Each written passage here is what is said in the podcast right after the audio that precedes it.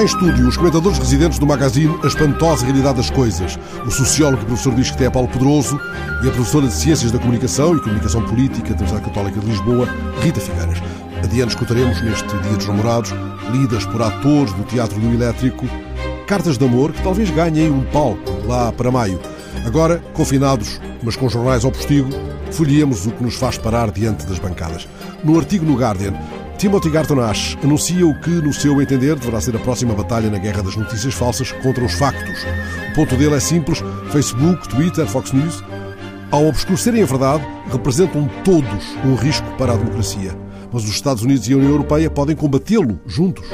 É demasiado otimista o vaticínio do escritor e professor de estudos europeus em Oxford, Paulo Pedroso? Otimista, talvez, mas uh, uh, corresponde a um desafio que é necessário. A ideia é que o, o, grande produtor de conteúdos, que são os Estados Unidos, e o grande regulador, que é a União Europeia, podem uh, combinar esforços para conseguir disciplinar este mundo em que podemos ter entrado na pós-verdade, ou seja, em que, no fundo, tudo é relativizável e em que é muito difícil encontrar um contexto adequado para as coisas. Não creio que vá acontecer, pelo menos nos tempos mais próximos, em parte porque não creio que uh, o poder nos Estados Unidos sobre os grandes produtores de conteúdos, o poder político, vá ter força suficiente, e em parte porque uh, a Europa, na próxima década, estou convencido que estará concentrada em outros desafios e em combater aspectos focados, eh, aspectos que podem ser muito importantes, mas não, não têm a ver com regular a generalidade da internet.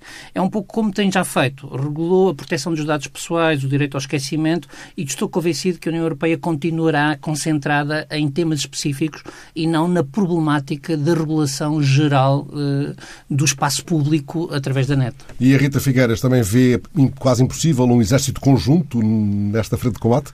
É muito difícil, de facto, regular eh, estas grandes empresas que foram crescendo à frente dos nossos olhos e momentos para trás em que foi possível fazer alguma coisa, isso não foi acontecendo. Mas, por outro lado, eu também gostaria de enfatizar aqui outra perspectiva que é há uma certa forma, eh, também tem as costas largas, diria assim, as redes sociais e, a, e as plataformas, porque elas, na verdade, são a ponta do iceberg. Obviamente que, são, que têm imensa influência e que e o reforço de determinadas tendências na sociedade é um poder enorme que se tem nas sociedades. Mas estas questões são muito anteriores à, às próprias redes sociais e à dinâmica do que é que é a comunicação nestes espaços digitais. E ao ler este artigo, lembrei-me de um livro do Leotard, A Condição Pós-Moderna, e que fui recordar um livro que é de 1979, em que o autor já fala sobre o que é a perda do estatuto do conhecimento nas sociedades contemporâneas, que é isto que está aqui em causa, que o facto, uma opinião é indiferente, que é a perda do respeito e de perceber que há o conhecimento é qualquer coisa que deve ser respeitado e que é a partir daí de uma base comum que se pode discutir a diferença. E, por outro lado, também me lembrei de outro livro, do 1984, do George Orwell, que é, um, que é um livro muito interessante, a variedíssimos níveis, mas que até fala lá sobre a questão dos mecanismos de controle, não é? Que é a propaganda, e a vigilância. O que é que me fez lembrar ao ler este artigo? A questão da, a questão da propaganda. Lá no livro há lá a, eh, a propaganda da ficção e a propaganda da verdade. A propaganda da verdade é uma indústria de desinformação de fake news. E o que é que faz? Quando se propaga, uh, propagar mentiras corresponde propagar determinado tipo de valores as mentiras têm em si propagar também valores. E que é, e é nesta transformação enorme de, da moralização da sociedade, rebentando com o património ocidental do que é a valorização do conhecimento, nomeadamente do conhecimento científico, que as redes sociais, as plataformas, exploram essa questão. Mas a questão de fundo ela é social. O texto do Timothy Gartanache foi escrito sob o impacto dos acontecimentos no início de janeiro, no Capitólio, e sustenta que para prosperar a democracia precisa de um certo tipo de esfera pública, na qual os cidadãos e os seus representantes discutam vigorosamente com base em factos comuns. Restaurar esse tipo de esfera pública, escreve ele, é agora uma tarefa central para a renovação da democracia liberal. É uma tarefa demasiado ambiciosa quanto a si, Rita? Uh, ela é ambiciosa, mas eu, vale a pena ser discutida. Algumas pessoas ficaram alerta, certamente. Uh, e outras uh, também vão pensar como é que está organizado até inclusive é o sistema mediático. Há aqui uma questão que eu já falei várias vezes aqui no, no nosso programa, que é quando foi abolida a lei que obrigava os meios de comunicação a garantirem a diversidade das perspectivas na, na sua própria linha editorial, não é? E essa ideia da diversidade como fazendo parte da matriz do projeto daqueles meios de comunicação fazia com que a pluralidade e a diversidade interna estivesse garantida, a realidade fosse mostrada nas suas diferentes perspectivas e que depois cabia aos espectadores, aos cidadãos, tomar o, a, a, sua perspectiva, construir seu, a, a sua opinião e uh, tomar um conjunto de decisões. Isto é absolutamente diferente quando toda a dieta informativa e comunicativa das pessoas, ela é feita exclusivamente em meios que têm logo um ponto de partida parcelar sobre a realidade. E a realidade é sempre construída, quase posso dizer, de uma forma monocromática. E isso altera completamente, por um lado, a percepção do que é que é a realidade e constrói-se na ideia de nós contra os outros e é também uma intolerância. Uh, um autor francês que durante alguns anos, nos anos 90, foi muito uh, citado em Portugal na área da comunicação, o Dominique Dominique Volton, uhum. tinha uma tese que dizia que os meios de comunicação que trabalham para o grande público são, inclusive, uma escola de tolerância. Dominique Volton, aliás, muito, muito traduzido em português eh, sim, nessa sim, época. Uh, Paulo. Eu acho que há, eh, há, uma tensão na esfera pública que acompanhou toda a democracia. Ou seja, este problema eh, não é novo. Eh, já o Max Weber nos alertava eh, para o desencantamento do mundo que poderia acontecer com o amadurecimento das, das democracias. E também não é novo na história, eh, porque eh, a não discussão racional na esfera pública nós vimos-la nos anos 30, vimos-la e já a vimos por, por mais que uma vez. E, portanto, eu não creio que se trata apenas de restaurar uh, uma pureza perdida. Uh, o que se trata é de evitar que a, a, ferida se alastra a um ponto que ponha em causa a democracia. E, de facto, a democracia liberal precisa deste pluralismo. A Rita falou da questão uh, nos Estados Unidos, que foi a alteração da, da regulação dos média, que permite hoje haver média que são completamente unilaterais.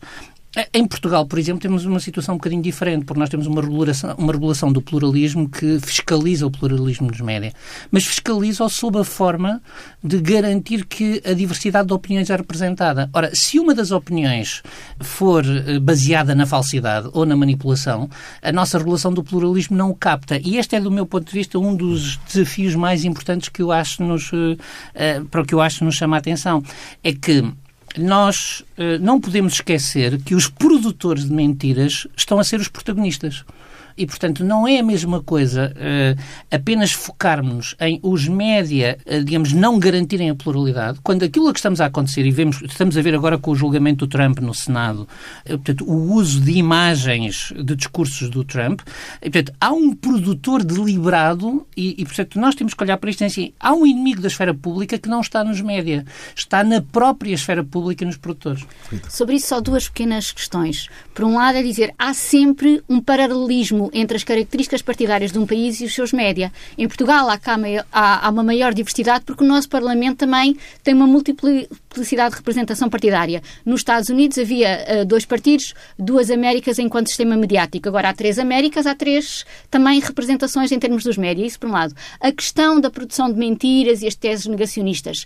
Elas primeiramente até começaram nos média, porque uma grande questão foi, nos finais dos anos 80, quando uh, novos meios de comunicação comerciais quiseram chamar a atenção da sociedade norte-americana, ganhar mais audiências e chamar a atenção dos outros média, foi introduzindo no debate todas as, as pessoas que representassem teses negacionistas, porque assim conseguiam tornar as discussões mais dramáticas, infantizar com todas as perspectivas negacionistas, nomeadamente com as questões das vacinas. Portanto, foi um sistema mediático que introduziu o antissistema na própria discussão mediática, que depois, obviamente, reforçada com a chegada do Donald Trump ao poder. Hum. Por estes dias, ficamos a saber que o Parlamento Europeu vai debater a regulação das redes sociais. O gatilho mais próximo para esta decisão foi a invasão do Capitólio, 6 de janeiro, que o Comissário Europeu para o Mercado Interno classificou como o 11 de setembro das redes sociais. Ouvido pelo público, o eurodeputado Paulo Rangel adivinha uma discussão intensa num quadro complexo que trata de, vou citá-lo, proteger a democracia europeia, o que significa proteger a liberdade de imprensa, o pluralismo dos média, combater a desinformação e o discurso de ódio e proteger as democracias de interferências externas. O eurodeputado deixa uma pergunta dirigida ao Bloco Político Institucional. Podem os partidos injetar dinheiro para arranjar seguidores? A resposta é fácil, Paulo Poderoso? Para mim é fácil e talvez não seja a questão à espera. É sim. Eh, não creio que hum, as limitações eh, à comunicação dos partidos eh, tenham, de algum modo, uma vantagem para a democracia. E, portanto, do mesmo modo como nós podemos, autorizamos os partidos a fazerem anúncios, portanto, fora de campanhas eleitorais, não vejo nenhuma razão pela qual não podem procurar ampliar a sua visibilidade, uh, uh, digamos, usando nomeadamente estas, estas, estas técnicas. Aliás, fazem-no. O que é preciso é transparência. Desse ponto de vista, eu acho que o Facebook, por exemplo, tem uma boa política. Portanto, o Fernando pode saber hoje quanto dinheiro foi colocado em, digamos, em anúncios do Facebook pelos, pelos partidos. A pergunta que, que eu me coloco sobre isto é, é, é um, um pouco diferente. É que o arranjar seguidores artificiais é ineficaz. Uh, e, portanto, uh, não creio que o problema seja o de saber quem é que segue a conta de um determinado partido, a não ser para fazer aquela, aquela contabilidade, dizer é seguido por 100 mil, 500 mil. Porque se forem bots, se forem, digamos, não tem nenhum impacto. Preocupa muito mais é saber se os partidos podem inventar máquinas que distorçam a competição e, portanto, financiar isso. E isso é que eu acho que não deviam poder. Para si a resposta é fácil também, Rita? Bom, no caso português é proibido uh, fazer anúncios no, nas redes sociais, não é? Mas não significa que não sejam usados na campanha eleitoral. Mas não significa que não encontrem outros uh, subterfúgios e outras formas de fazer. Quanto à compra de likes, de seguidores, de comentários e o que seja, claro que isso em termos reais, depois nós vemos para que é que querem isso, se é uma construção falsa de uma popularidade ou de um envolvimento com a sociedade. Mas tem efeitos, porque o que é que faz? Faz com que os média deem muita atenção a essas pessoas, nem que seja a escrever eh, notícias, a dizer está a ser determinado partido, é muito seguido nas redes sociais, determinado partido tem determinado, tem imensas visualizações no YouTube. Ainda que essa adesão seja artificial. Mas ela depois é real nas suas consequências, uhum. porque é-lhe dado destaque e esse destaque constrói então essa mesma popularidade. Hum. Outro alerta de Paulo Rangel nas declarações ao público. Todos os instrumentos que nós tínhamos estavam pensados para outro mundo que não era o digital. Isto quer dizer que, de algum modo, Rita, estamos pouco mais do que desarmados? Bom, uh, também já disse aqui algumas vezes que é temos uma legislação analógica para um mundo que é digital não é? E há absolutamente este desfazamento enorme entre o que já é a realidade uh, e o que é a legislação. É óbvio que é preciso regular uh, as grandes empresas e, na minha perspectiva, o que é preciso regular é estes grandes gatekeepers, que é o que eles são, e a questão do algoritmo parece-me aqui essencial. Porque o algoritmo, a forma com que não é um, diminuir a liberdade de expressão, mas em vez de diminuir a liberdade de expressão, que isso coloca problemas complicadíssimos, e o que é que é, o que é que se pode dizer, o que é que não se pode dizer, pode-se dizer se for determinada pessoa, não se pode dizer se for outra, enfim. É, é uma caixa de Pandora que não beneficia ninguém, mas há uma outra dimensão que é o alcance.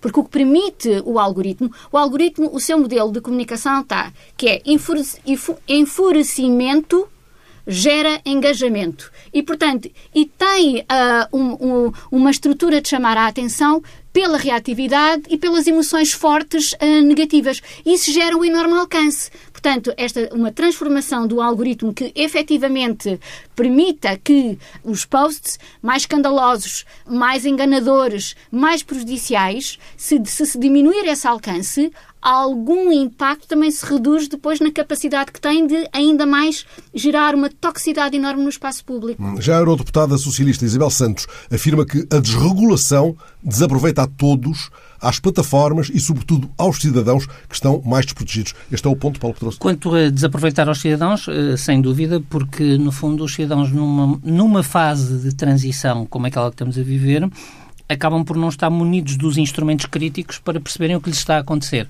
Já não estou tão seguro que eh, desaproveite as, as plataformas. A Rita acaba de colocar uma questão que é, eh, a meu ver, essencial deste ponto de vista, que é o papel do algoritmo. Porque eh, o algoritmo substitui os profissionais, nomeadamente de comunicação, como mediador entre a produção da opinião e a sua recepção. E, portanto, o que nós temos hoje é que é, é, é um critério critério eh, não, eh, digamos, não sindicável, não responsabilizável, eh, que define o que pode ser, o que pode chegar a nós no, espaço público. E esta é uma das grandes ameaças novas que o Timothy Gerton acha, digamos, de algum modo denunciava, porque, no fundo, a argumentação racional pode eh, ser produzida e não, nem sequer chegar a ser conhecida uh, por esta mediação uh, autoritária. Uh, e, e é, é, é, surpreendente, por exemplo, reler hoje o Pierre Bourdieu quando dizia que a televisão era totalitária porque não permitia o contraditório. Uhum. a televisão é um cordeirinho democrático com, perante com os isto, algoritmos. Claro, claro. Ora, a eurodeputada lembra ainda que não há critérios claros de barragem de desinformação por parte das tecnologias. Os critérios são uma nebulosa. Por isso, ela propõe a criação de uma entidade independente que monitorize a aplicação de toda a legislação que for criada. Essa entidade é necessária para evitar o abuso de poderes autocráticos que podem, a pretexto de barrar a desinformação, barrar a própria informação, no fundo, Rita Figueiredo? eu tenho muitas dúvidas sobre a regulação de conteúdos. Acho que, em primeiro lugar, interessa regular estes grandes uh, mediadores e a questão da, dos algoritmos, porque indiretamente também regula os conteúdos, se bem que um, também são uh, publishers, uh, as, as, estas empresas, e portanto elas também devem ser reguladas como os meios de comunicação o são. Agora, a questão é que Uh, é mais fácil tentar regular os conteúdos do que regular estas empresas, não é? Que têm um poder enorme, basta ver a dificuldade que, que existe em conseguir taxá-las, a dificuldade em conseguir que cumpram um conjunto de regras. E sobre isto só dizer uma coisa para percebermos o que é que é a mentalidade monopolista destas mesmas empresas. Basta ver o que está a acontecer agora na Austrália, em que pretendem aplicar um, uh, um, novo, uh, uma nova legislação que obrigue as plataformas a pagarem aos meios de comunicação, haver uma, uma maior equidade na distribuição dos lucros uh, do, da, da, informação que é colocada na, na, através do Google ou através do, do próprio Facebook. O que é que aconteceu? O Google ameaçou sair da Austrália e o Facebook ameaçou deixar de ter notícias que, que, os, que os feeds de, dos, do, dos usuários australianos deixassem de ter notícias. Isto é uma forma de pressão, ao mesmo tempo que contrataram as maiores empresas de lobby uh, na, na Austrália, que estão a desenvolver campanhas online brutais, com uma agressividade enorme contra o governo australiano, dizendo que é o problema contra a liberdade de expressão, porque não querem contraditório, porque não querem que os australianos saibam mais coisas. Que isto são umas estratégias de pressão enorme. Que inverte, de, que inverte os fatores inverte os fatores e que diz que, e é, esta, é neste sentido que é, que é a mentalidade monopolista e também colonialista, se quisermos. Porque tem, só para, para dizer aqui ainda uma outra questão, rapidamente, que é o que é que aconteceu? Fizeram esta ameaça quando a Microsoft com o Bing disse então nós entramos e, e, nós estamos disponíveis para negociar uma maior partilha dos lucros das notícias, o que é que fez o Google? Regressou novamente à conversação, com certeza, claro. Hum. Aqui no estúdio, mesmo com máscara, vemos o olhar dos interlocutores e vemos os gestos.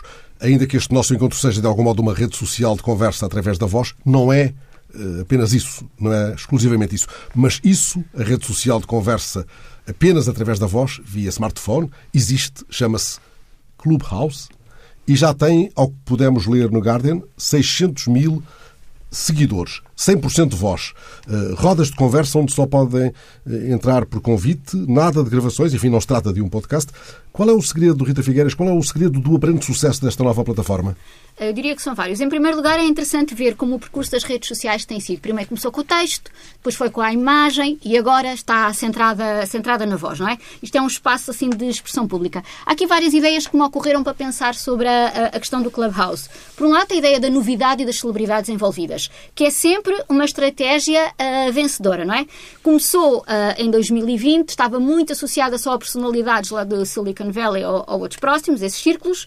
Em 2021, ganhou esta projeção no mainstream com as celebridades que, que lá estiveram envolvidas. O Elon Musk falou, a, a Oprah Winfrey, o Mark Zuckerberg também, e portanto tudo isso, obviamente, quanto mais celebridades estiverem envolvidas, maior a possibilidade Sim, mas de o que fez amplificar a notícia foi a, a participação do Musk. Sim, exatamente. Depois, há outra questão aqui também funciona sempre bem, que é a dimensão distintiva da exclusividade, que só se entra por convite, não é? Como ideia de clube, e portanto isso também acresce sempre uh, uma certa aura de querer pertencer a qualquer coisa que em princípio não podemos pertencer, não é? E depois ainda tem outra questão aqui muito interessante que nós vemos o crescimento enorme das tecnologias de voz, não é? As assistentes virtuais, os podcasts, que são muito ligados a esta ideia que há da companhia, não é? De fazer companhia às pessoas, a questão da fadiga dos ecrãs que nós temos e a tecnologia que também permite as mãos livres, que é o multitasking. A pessoa está a ouvir enquanto está a fazer outras coisas. E na vida contemporânea isso é, é muito valorizado. Associado também, diria então,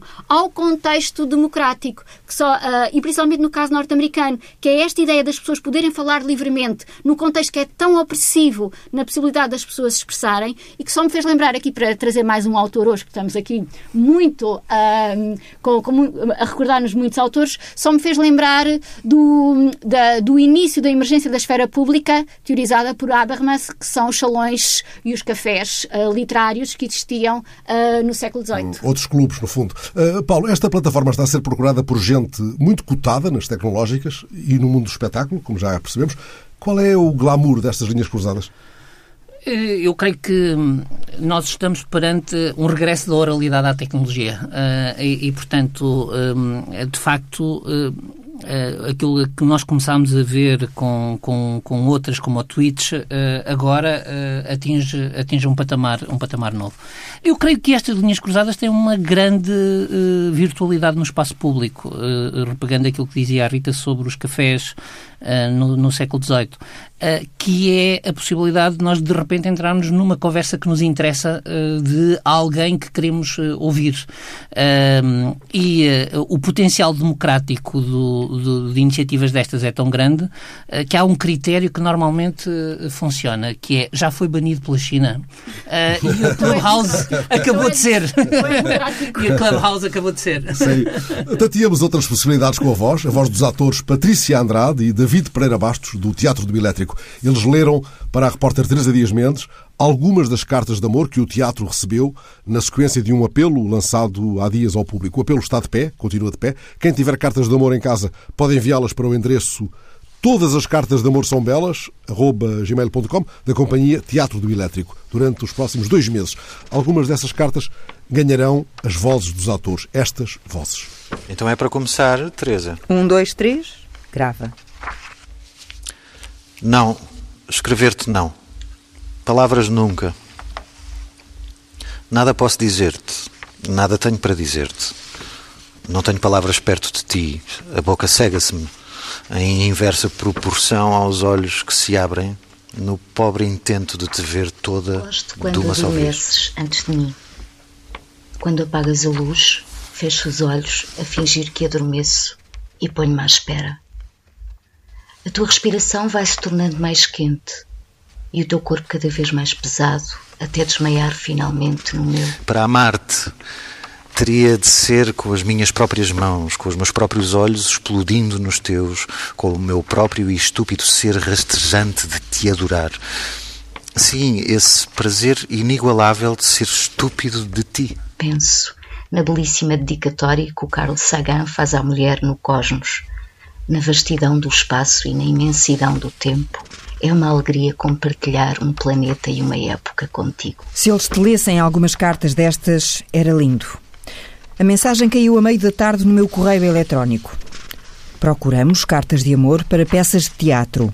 Foi aí que segui as pistas. Começámos a receber cartas uh, passado poucos minutos que, que o anúncio é publicado.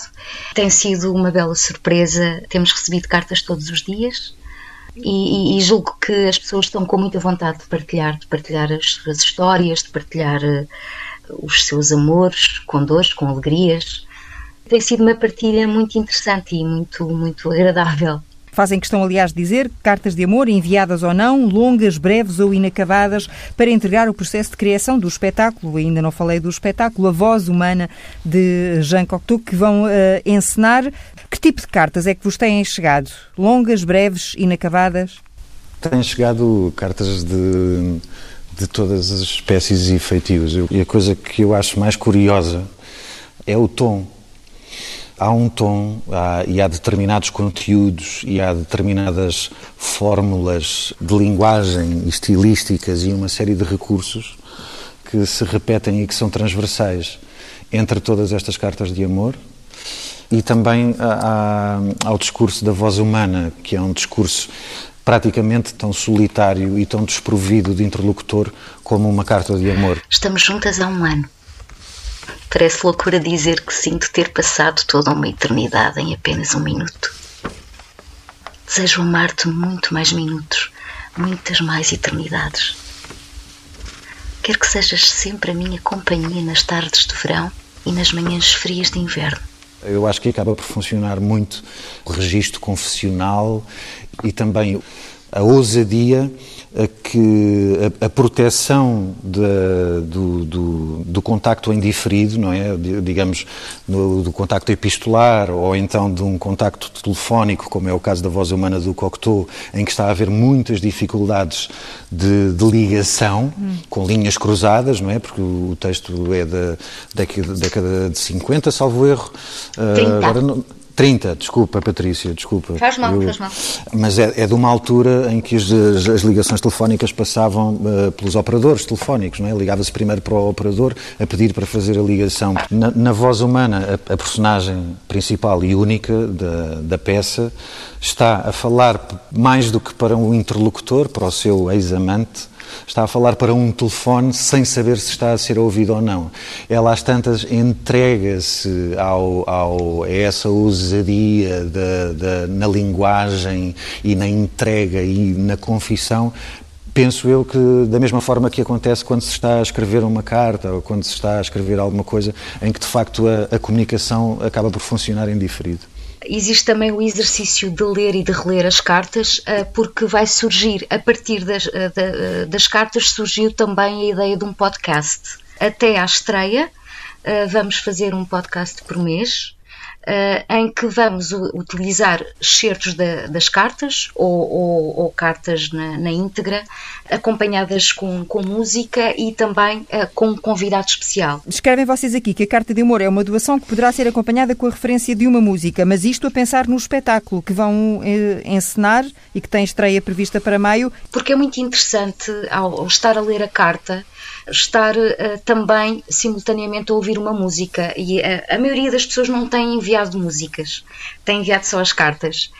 Uh, e depois também há o exercício seguinte, sendo que, que, a pessoa não envia a música, é o facto de captar hum, a, a energia, o conteúdo da, da carta e, e, pensar que música poderia servir para aquela carta, que banda sonora teria aquela carta para aquela pessoa. A ideia de pensar este espetáculo como um concerto de rock em que integram a voz humana é a ideia de partida para depois eh, associarem a tal banda sonora, a tal música à carta de amor? Para já, uh, o nosso processo criativo ainda está, sobretudo, na mesa. Uhum. Nós ainda não, ainda não começamos o, os ensaios propriamente ditos.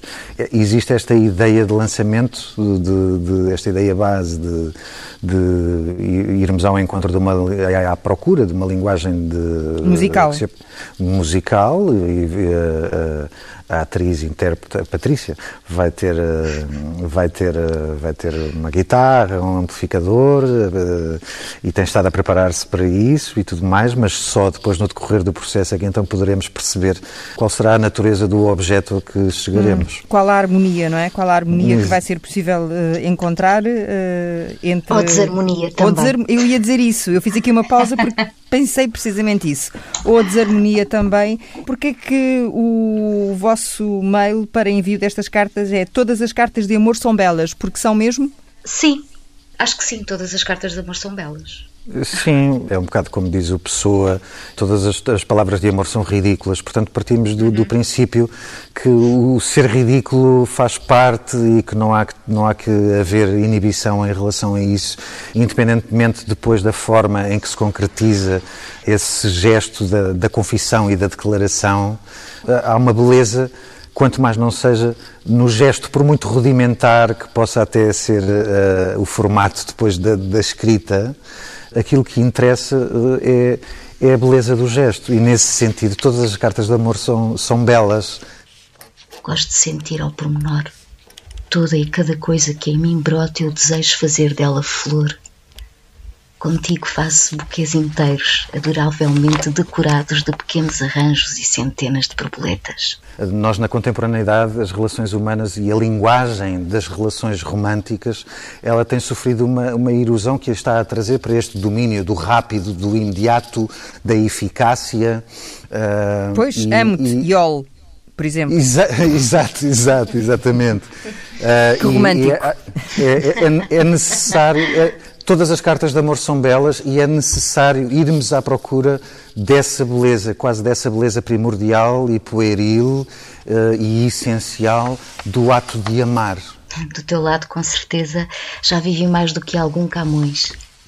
Nem as suas aventuras além mar foram tão intensas quanto esta paixão ardente que em mim reside. Esta história não acabou. Eu sinto que não acabou. Apenas se interrompeu para que possamos amadurecer até estarmos preparados para o reencontro, nem que seja numa próxima vida. Amo-te. Eu, eu sinto-te como se tivesses o tempo todo bem junto a mim. Com ou sem distância, aguardo pacientemente o teu retorno, pois sem ti não me sinto em casa.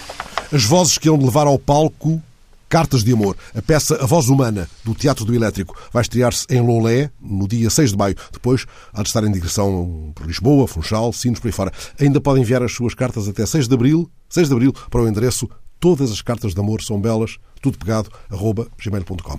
E com que expectativa aguardam os comentadores residentes deste magazine os próximos lançamentos da produtora audiovisual do casal Obama na Netflix, uma sobre refugiados, a outra sobre a vida de Tenzing Norgat, o primeiro alpinista a subir uh, ao topo do Everest. Uhum. Uh, eu diria que, em primeiro lugar, uh, esta, esta relação que, que, o casal Obama tem com o Netflix e outros também power couples, diria assim, norte-americanos também têm, percebemos claramente como a, a comunicação é fundamental para a manutenção do poder e que é um dos círculos do poder uh, estruturantes uh, em qualquer sociedade. Basta ver, agora fazer aqui um salto, o que é que fez o Donald Trump? Foi da comunicação para a política, para a política que estão a fazer os Obama, vão da política para a comunicação, não é? Portanto, há aqui uma ligação fundamental. Qual é que será a formiga no carreiro aqui? Eu acho que nós estamos perante dois usos da comunicação extremamente, uh, uh, extremamente opostos, uh, mas com o mesmo objetivo, digamos com o mesmo, com a mesma ligação. até porque a ligação dos Obama à comunicação é anterior à própria campanha presidencial. portanto, foi evoluindo com a, com, com a carreira política. E claramente, neste, neste caso, o que nós estamos a ver é uma continuação na, na influência.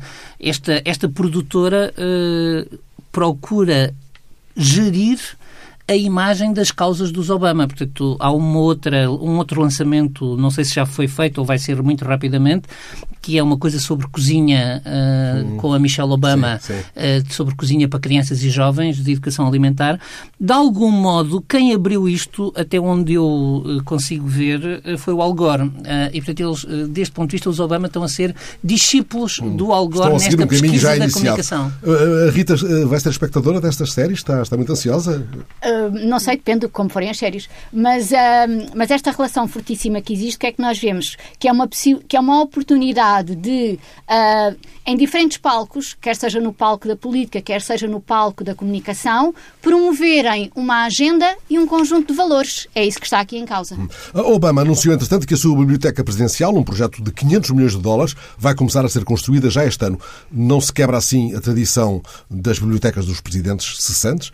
Estas bibliotecas permitem a consulta de documentação oficial. Gostava de perceber o grau da vossa expectativa face a este anúncio e face ao que imaginam que será no futuro, se é que imaginam, se é que imaginamos, a biblioteca de Donald Trump.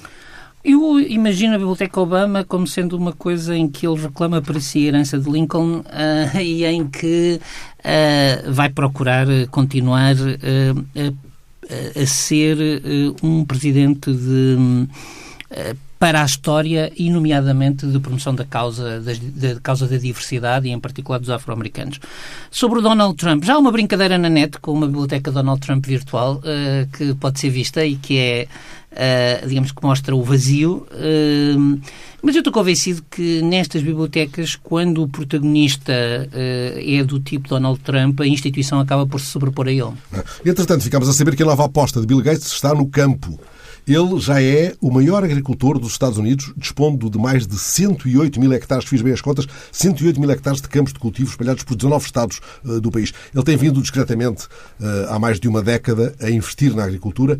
não estando fora de questão a transformação dessas explorações em empreendimentos de agricultura sustentável. Eh, como é que devemos interpretar esta notícia, Rita Figueiredo? Uh, mais uma vez, a ideia é que os grandes conglomerados de comunicação, sejam de origem nos médias, seja na origem na tecnologia, todos operam a uma escala que é multissetorial. Portanto, isso é um clássico que, que existe em vários grupos e uma estratégia de combaterem as leis antitrust que uh, limitam a possibilidade de concentração na sua área de, de especialidade, nomeadamente uma, uma estratégia de, de competição uh, multimédia, a possibilidade de continuarem a crescer, para além de ser, obviamente, em, uh, aumentando o, o, o, seu mercado, que é ter uma estratégia global, também passa por ter uma estratégia multissetorial, portanto, entrando noutros setores setores e sempre em setores que são estratégicos. E a questão do, da terra, da agricultura, é um setor estratégico fundamental. E é exatamente uh, que operam estes, estes grupos, como eu dizia, quer sejam os grupos ocidentais, quer sejam de matriz chinesa. Os grandes grupos de comunicação chinesa são donos simultâneo, simultaneamente de grandes uh, conglomerados de comunicação e têm também a propriedade de, de toda a indústria agro agroalimentar e das terras posse, também. Enfim, Bill Gates é o maior proprietário de terras agrícolas nos Estados Unidos, mas isso não faz dele o maior proprietário de terras. John Malone, presidente de um grupo de comunicação também importante, possui 890 mil hectares de floresta. Por exemplo, o Ted Turner, fundador da CNN, é dono de mais de 800 mil hectares de ranchos em oito estados. Paulo Pedroso, os grandes comunicadores devem conhecer bem o chão que pisam, é isto? E os seus gestores financeiros devem conhecer bem os investimentos que dão lucro. Uh, e, portanto, o que eu vejo aqui é um sinal ao mundo de que a Terra está de volta como investimento uh, e que uh, estes... o que é que eles têm em comum? Enormes disponibilidades de caixa, uh, portanto, in, enormes quantidades de dinheiro. Uh, e este é um sinal sobre as políticas de investimento das, das grandes fortunas. Não é outra maneira de dizer a terra a quem trabalha, não é? Não, aliás, no limite, pensando no Bill Gates, é a terra para quem diz absolutamente que não trabalha. Hum. Mas, mas claramente aqui é a terra para quem tem, para quem tem dinheiro na, em caixa. Para enterrar, dinheiro para enterrar. Rita, levado por outro azimuth, vai aparentemente o grande magnata da comunicação Robert Murdoch. Peço a sua reflexão sobre o modo como Murdoch está a usar a narrativa de fraude eleitoral, por exemplo.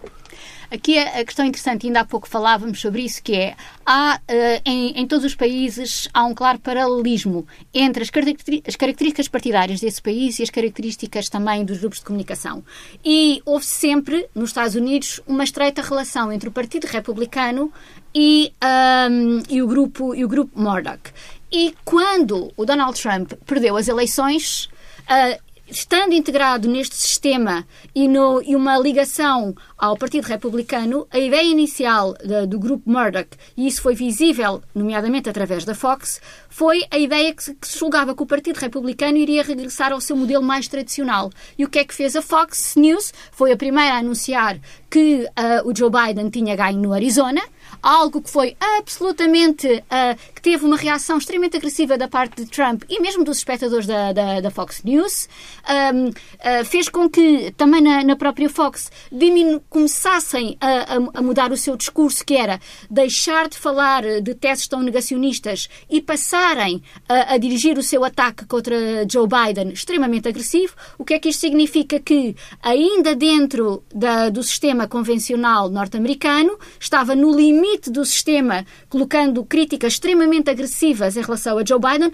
mas não estava fora do sistema. Só que esta primeira visão inicial foi extremamente prejudicial para a própria Fox News, porque perdeu audiências, as pessoas fugiram para, para os outros canais que ainda estão mais à direita da, da, da Fox News e fez também com que um, a Fox tivesse que reorganizar. Trouxe de volta o, o discurso, o discurso da fraude para a, a, própria Fox News, mas o mais interessante é que, se por um lado rentabiliza na Fox News esse discurso e agarra esse, essa terceira América, que é a América Trump, que agora se vê que existe e que é forte, por outro lado, agarra a América tradicional do Partido Republicano, no sentido mais tradicional, com o Wall Street Journal e também com o New York Post, que uh, uh, já aboliram completamente a ideia da narrativa da fraude eleitoral, portanto também ganham por aí do ponto de vista do lucro financeiro e ideológico, agarram-se a essa parte do Partido mas também, ainda só uma terceira ideia, que há já novas produções que estão a fazer em termos de ficção na Fox, que pertence ao grupo Murdoch,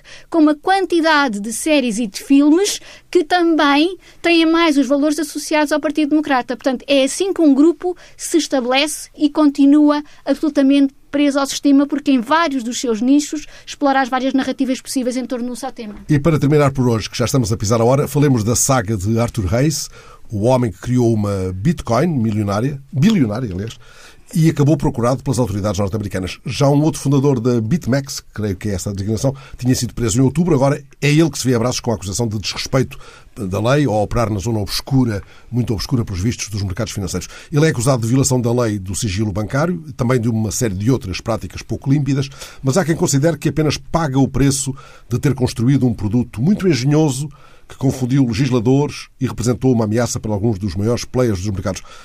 Para terminarmos para poderoso, este não é propriamente um mundo de meninos de couro.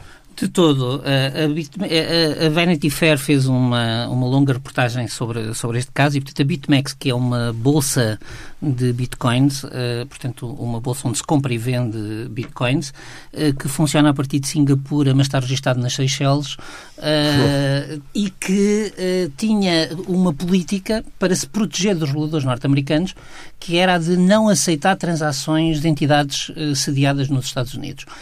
e durante algum tempo isso protegeu-os. O que lhes aconteceu foi que, quando as entidades reguladoras americanas quiseram, invocaram que eles, os, os, os americanos tinham acesso usando VPNs e, portanto, essa, essa garantia não existia. O que é que eu acho que aqui é extremamente interessante? é a, noção que há hoje de que fenómenos como, como a, compra e venda de bitcoins, mas no fundo fenómenos globais do setor financeiro, não têm regulação suficiente para o, uh, digamos, para a lavagem de dinheiro, para a corrupção à escala internacional, para o tráfico de droga. E uh, uh, o que acontece é que este, este mundo das bitcoins é uh, o mais frágil porque é, é uma espécie de faroeste. portanto, no fundo, homens como Arthur Ace são heróis de um faroeste financeiro, mas a verdade é que eh, essa regulação é difícil também no setor financeiro tradicional. E não deixa de ser curioso que a defesa de homens como Arthur Ace seja dizer porque eu, onde é que estão os outros. Não é, eu não fiz nada. É sinal de que haverá outros. Agradeço aos comentadores residentes da Espantosa. Voltamos no próximo domingo com o desenho de som de José Guerreiro.